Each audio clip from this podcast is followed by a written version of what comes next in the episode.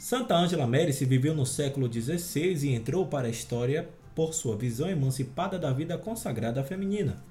A Companhia de Santa Úrsula, ou as Ursulinas, que fundou em 1535 em Brécia, foi a primeira congregação secular feminina da Igreja.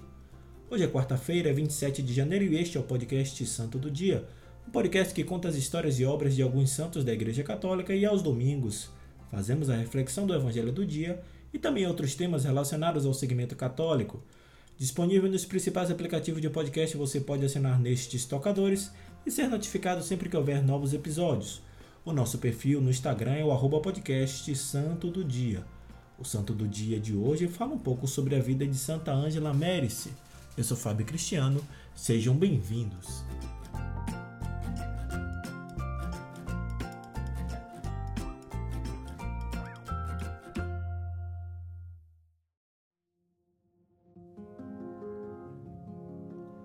Angela Merici nasceu em 1470 na cidade de Desenzano, no norte da Itália. O período histórico era o do Renascimento e da reforma da Igreja, provocada pela doutrina luterana. Os pais eram camponeses, pobres e muito religiosos, e desde pequena ela teve seu coração inclinado pela vida religiosa, preferindo a leitura da vida dos santos. De fato, sua provação começou muito cedo, na infância, quando ficou órfã de pai. Logo em seguida, perdeu a mãe e a irmãzinha com quem se identificava muito. Assim, ela foi viver na casa de um tio que a havia adotado, mas que também veio a falecer. Voltou à terra natal. Depois de passar dias e dias chorando, com apenas 13 anos, pediu para ingressar num convento entrando na Ordem Terceira de São Francisco de Assis.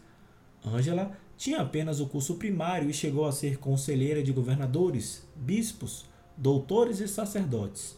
Os seus sofrimentos, sua entrega a Deus e a vida meditativa de penitência lhe trouxeram, através do Espírito Santo, o dom do conselho, que consiste em saber ponderar as soluções adequadas para as situações da vida.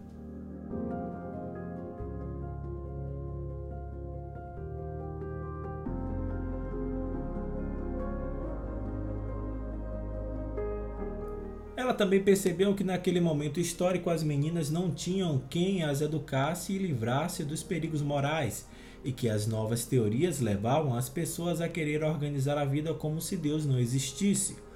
Para lutar contra o paganismo, era preciso restaurar a célula familiar. Inspirada pela Virgem Maria, fundou a comunidade das Irmãs Ursulinas em homenagem a Santa Úrsula, a Marte do século IV, que dirigia o grupo de moças virgens que morreram por defender sua religião e sua castidade. Ângela acabou se tornando a portadora de uma mensagem inovadora para sua época. Organizou um grupo de 28 moças para ensinar catecismo em cada bairro e vila da região. As Ursulinas tinham como finalidade a formação de futuras mães segundo os dogmas cristãos. Ângela teve sua concepção bastante revolucionária para sua época, quando se dizia que uma sólida educação cristã para as moças só seria possível dentro das grades de uma clausura.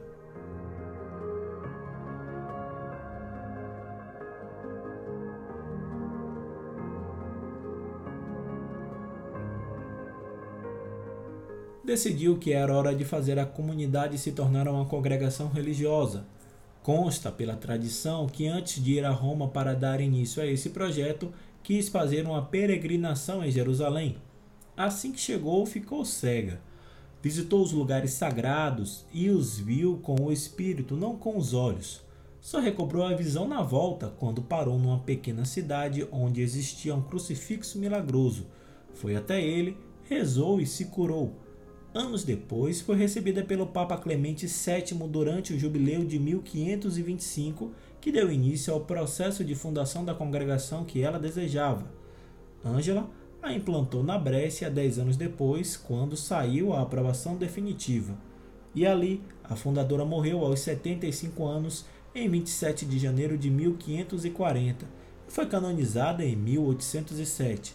Santa Ângela Mérice atualmente recebe as homenagens no dia de sua morte. Santa Ângela Mérice, rogai por nós.